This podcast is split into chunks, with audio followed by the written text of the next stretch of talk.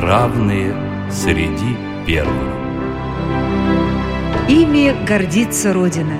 Передача о знаменитых россиянах, чья инвалидность не стала препятствием для труда и творчества. У микрофона вице-президент Всероссийского общества слепых Олег Смолин.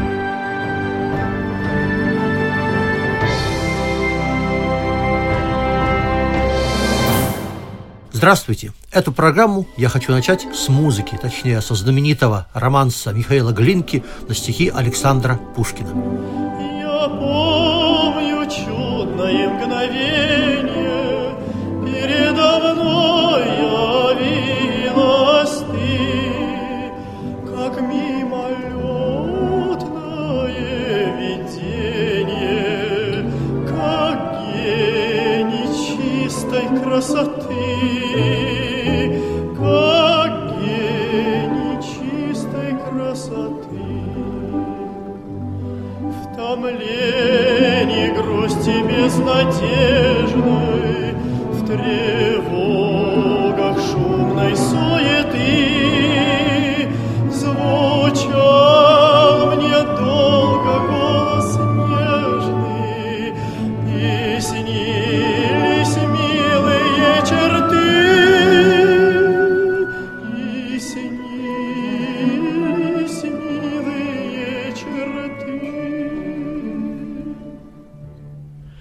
Шли годы, бурь порыв мятежный, Рассеял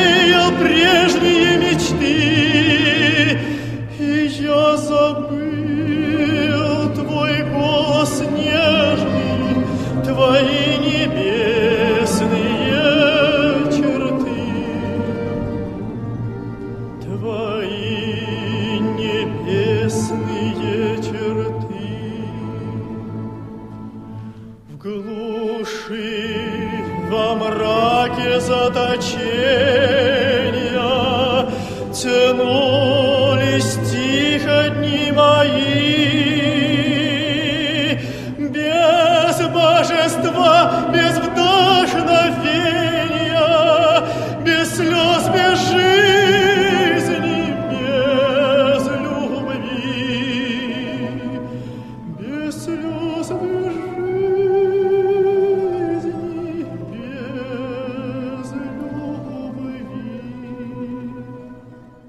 Ну а теперь могу представить и исполнителя этого романса, нашего гостя. Это музыкант, певец, педагог, лауреат международных и всероссийских конкурсов Сергей Николаевич Санаторов. Здравствуйте, Сергей. Здравствуйте, дорогие друзья. Сергей, расскажите, пожалуйста, о семье, как вы увлеклись музыкой, как вообще все это началось, и вы доходили до жизни такой. У меня ощущение, что до жизни такой я дошел еще до ее начала, потому что я, наверное, сперва запел и заиграл, а потом уже родился. Уже интересно. Да. Вообще говоря, никто не думал, что я буду музыкантом. Родители мои не профессионалы, музыканты. Отец мой столяр, мама домохозяйка. Но оба очень музыкальные, и э, в музыкальной школе училась моя старшая сестра Света. Для нее и фортепиано было куплено. А я ходил вот так рядом-рядом до трех лет, пока папа не заметил, что у меня, оказывается, есть слух, и что меня стоит обучать. Но ввиду того, что у меня были многочисленные операции на глазах, обучаться профессионально я стал только в 15 лет. В 15 лет? Да, только в 15 лет я встретил замечательного педагога, человека, Татьяну Львовну Шустову. И э, вот с этого момента началось мое музыкальное образование. И вообще, можно сказать, образование по жизни, потому что все и музыкальные, и художественные, эстетические, и философские воззрения я приобрел в этой семье, в этом доме, где все мне уделяли очень много внимания. А ну, какую школу или какие школы вы закончили? Надо Э, сказать нашим Да, слушателям. конечно, с удовольствием. Я окончил общеобразовательную школу-интернат номер один московскую. Для незрячих ребят. Да, для незрячих, э, где я сейчас и работаю. А еще я закончил две музыкальные школы. По классу фортепиано окончил музыкальную школу имени Глеера под руководством Татьяны Львовны Шустовой и школу имени Прокофьева по классу органа. А до органа сейчас руки доходят иногда? До органа доходит благодаря только тому, что мне посчастливилось купить орган, и теперь он у меня стоит дома. Прекрасно. Так что это, можно сказать, мое хобби. Иногда у меня бывают выступления, Гораздо чаще пение. гораздо чаще пение, с этим проще. Сергей, как вы попали в Академию Гнесиных? Э, Но для начала я попал в Институт искусств, проучился там три с половиной года, но что-то у меня все-таки с голосом не ладилось, и я показался Валентине Николаевне Левко, и она сказала, «А что у тебя не ладится, приходи к нам. Я пришел, и, в общем-то, в течение двух с половиной лет я окончил Российскую Академию Музыки имени Гнесиных под руководством профессора, э, народной артистки СССР Нины Николаевны Шильниковой, которая замечательно меня воспитывала, вот за что я ей очень благодарен. И по камерному классу я обучался у Надежды Юрьевны Юреневой, к сожалению, уже ушедшей. Но также я должен сказать об очень важном моменте, что в Академии Гнесиных я посещал оперный класс, и поэтому я получил квалификацию оперного, камерного певца и педагога вокального искусства. А я хочу обратить внимание наших слушателей на то, как Сергей с благодарностью называет имена всех своих педагогов. Я, кстати, своих всех помню тоже поименно от первого класса до, естественно, научного руководителя по диссертации. Я думаю, это очень хорошее качество, благодарность ученика к педагогам. Не смейте забывать учителей. Это правильно. В 2010 году, Сергей, вы участвовали в международном конкурсе о России и для России, где получили первую премию, приз зрительских симпатий и приз Соловей Романса. Что вы там пели? Что за конкурс? Это был конкурс старинного русского современного и цыганского романса. Попал я туда, в общем-то, совершенно случайно по рекомендации Надира Ширинского, с которым мы тоже сотрудничаем, президент Ассоциации «Изумруд». И я изначально не собирался участвовать, меня даже уговорили. Э, У меня в этот день был сольный концерт, но я все-таки приехал, поучаствовал и сказал, отпустите меня, пожалуйста, я уеду, у меня сольный концерт. Я уехал, а на следующий день мне сказали, ну, пожалуйста, приезжайте, мы хотя бы вас просто хотя бы наградим первой премией. Вот так получилось. Я не собирался, но вот так вышло. Что что сделаешь? Совершенно случайно первая премия. Да, да, но... А вот, что вы там пели? Я исполнял там э, романс э, композитора Готта на стихи Константина Романова в Венеции, композитора Василия Истомина на стихи Викулова «Россия». Ну а в финале я исполнял такие замечательные романсы, как «Белая акация». Давайте послушаем фрагмент романса. Белой акации гроздья душистые вновь ароматом полны. Вновь разливается песня соловьиная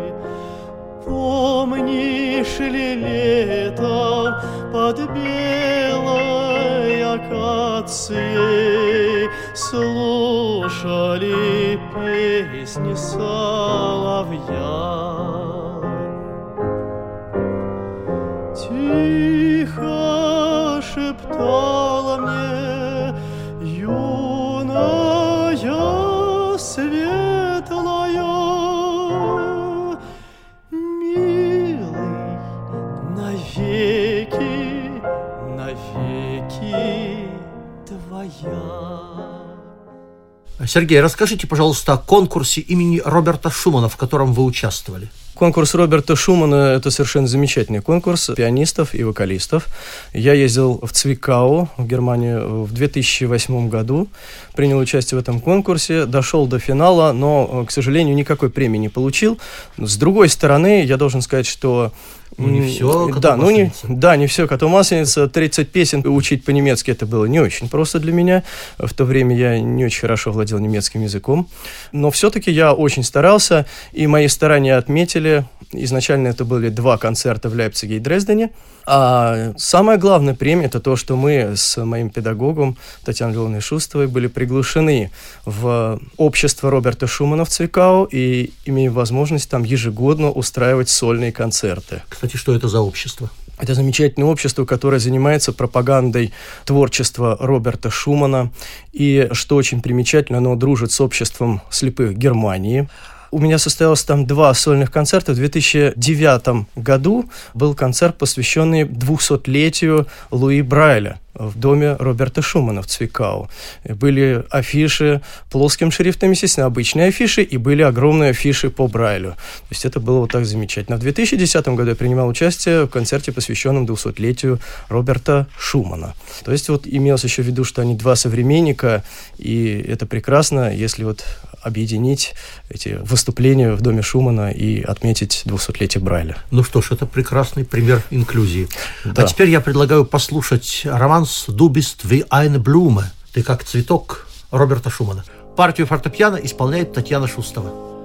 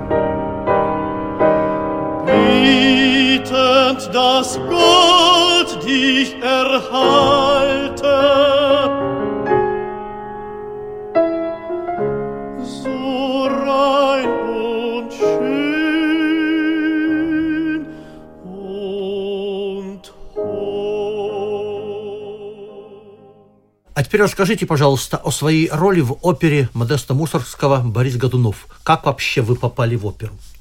Я в оперу тоже попал случайно, но совершенно замечательно. Наверное, все случайности закономерны.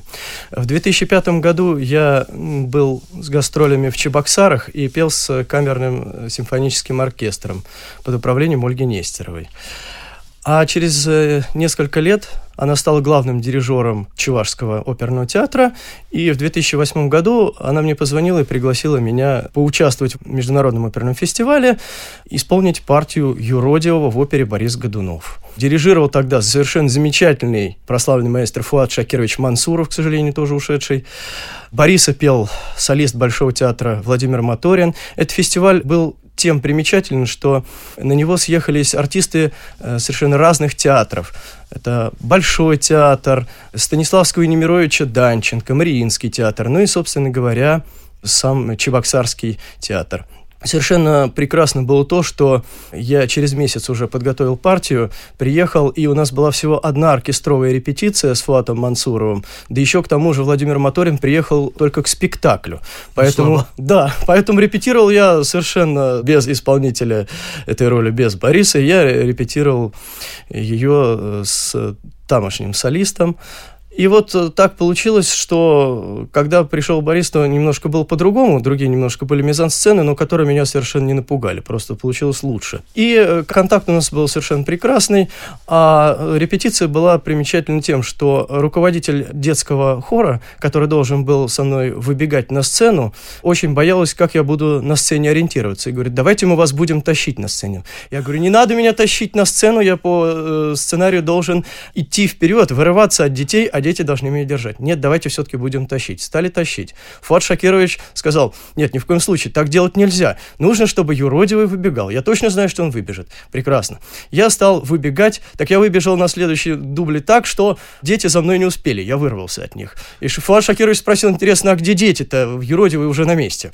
Так, поэтому вот с третьей попытки, но все было замечательно. Спектакль прошел совершенно без каких-либо эксцессов. Было просто прекрасно было, конечно, и публика прекрасно встречала. Ну да, то есть в движении тоже приходится преодолевать те самые ограниченные возможности здоровья, про которые так много говорят. Ну, конечно. А давайте послушаем фрагмент арии Юродивого в исполнении Сергея Санаторова.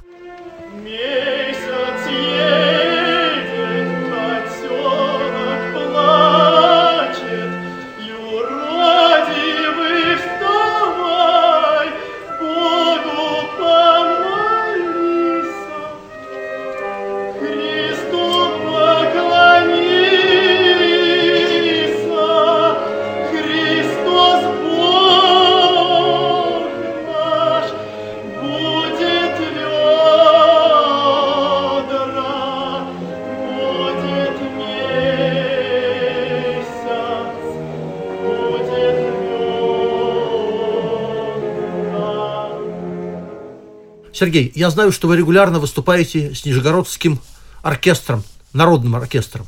Расскажите об этой стороне вашей работы. Я как-то приехал с э, концертом в Нижний Новгород и в капелле выступал с э, одной знакомой пианисткой. И на этот концерт пришел э, Виктор Александрович Кузнецов, главный дирижер Русского народного оркестра Нижегородского, народный артист России. Он послушал меня и сказал, я вас приглашаю спеть с нами несколько концертов, но, пожалуйста, не гнушайтесь с нами петь. С нами все-таки пел и Хворостовский, да, и масса других артистов. Но вы, вы великодушно согласились, я так понимаю. Я согласился, конечно. Вот. А куда же было деваться? Э, вот я согласился, и с удовольствием мы сотрудничали. Замечательный оркестр. На фестивале русских народных оркестров России он получил первое место еще в 2010 году. Ну и, в общем, так вот мы сотрудничаем с 2005 года. Мы записали диск русских романсов, русские народные песни, арии, прямо с концертов в Нижегородской консерватории. Давайте послушаем роман Снемарина из оперы «Доницетти. Любовный напиток».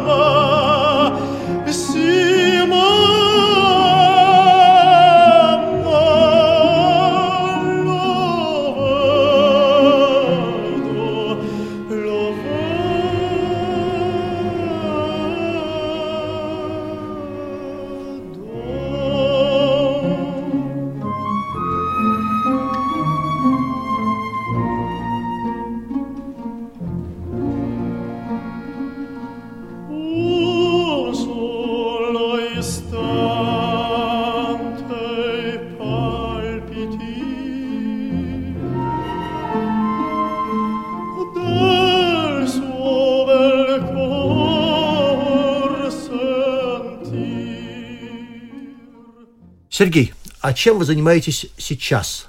А вообще, как складывается ваша преподавательская карьера? Об этом мы не говорили. Это самая основная, в общем-то, моя деятельность.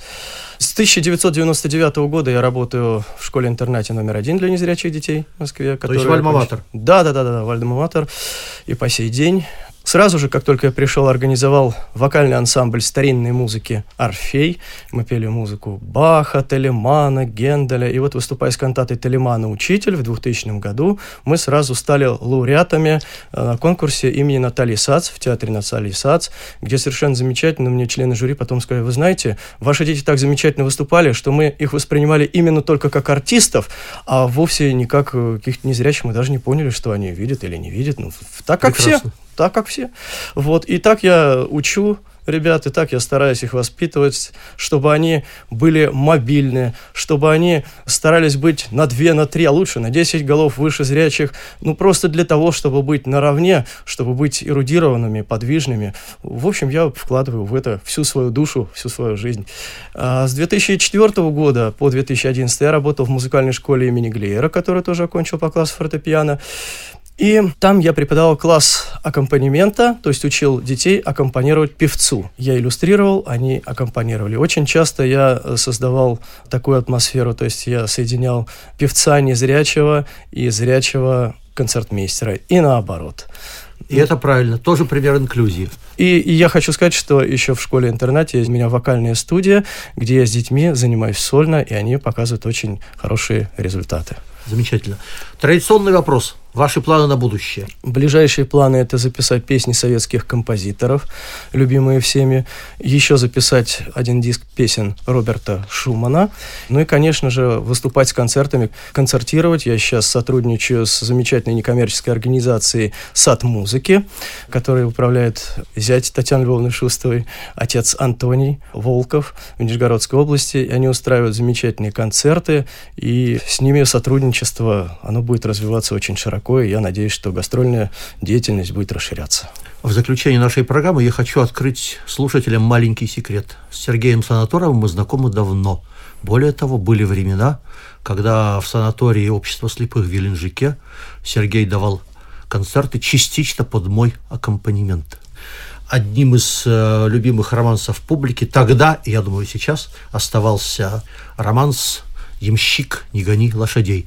Им мы и будем заканчивать сегодняшнюю программу, но прежде хочу напомнить, что нашим гостем сегодня был музыкант, пианист, органист, настоящий певец, педагог, лауреат международных и всероссийских конкурсов Сергей Николаевич Санаторов. Спасибо, Сергей, что вы порадовали наших слушателей своей замечательной музыкой. Спасибо большое. Всего доброго. Как грустно, туманно кругом, Тосклив, безотраден мой путь, А прошлое кажется сном, Томит наболевшую грудь. Ямщик, не гони лошадей, Мне некуда больше спешить, Мне некого больше любить. Ямщик, не гони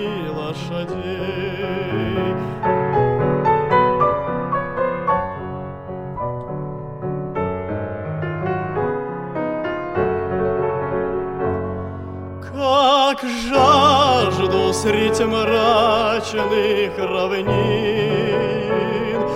Измену забыть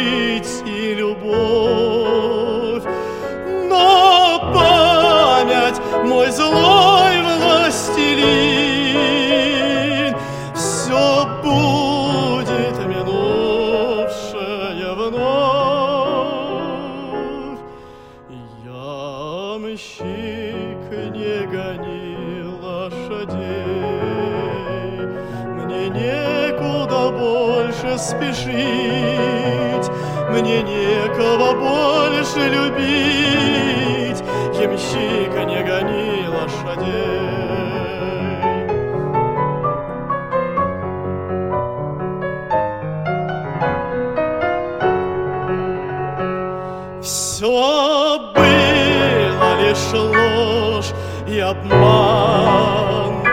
Прощай мечты, и покой, а боль не закрывшихся ран останется вечно со мной.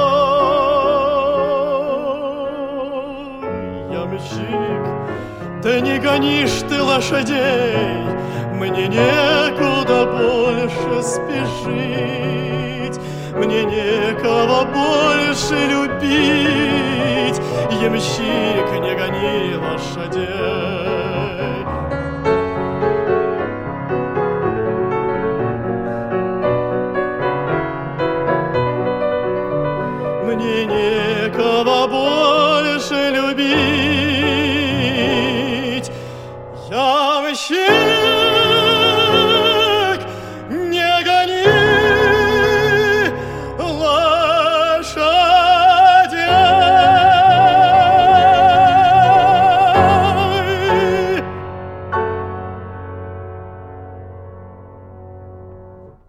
Программа создана при финансовой поддержке Федерального агентства по печати и массовым коммуникациям.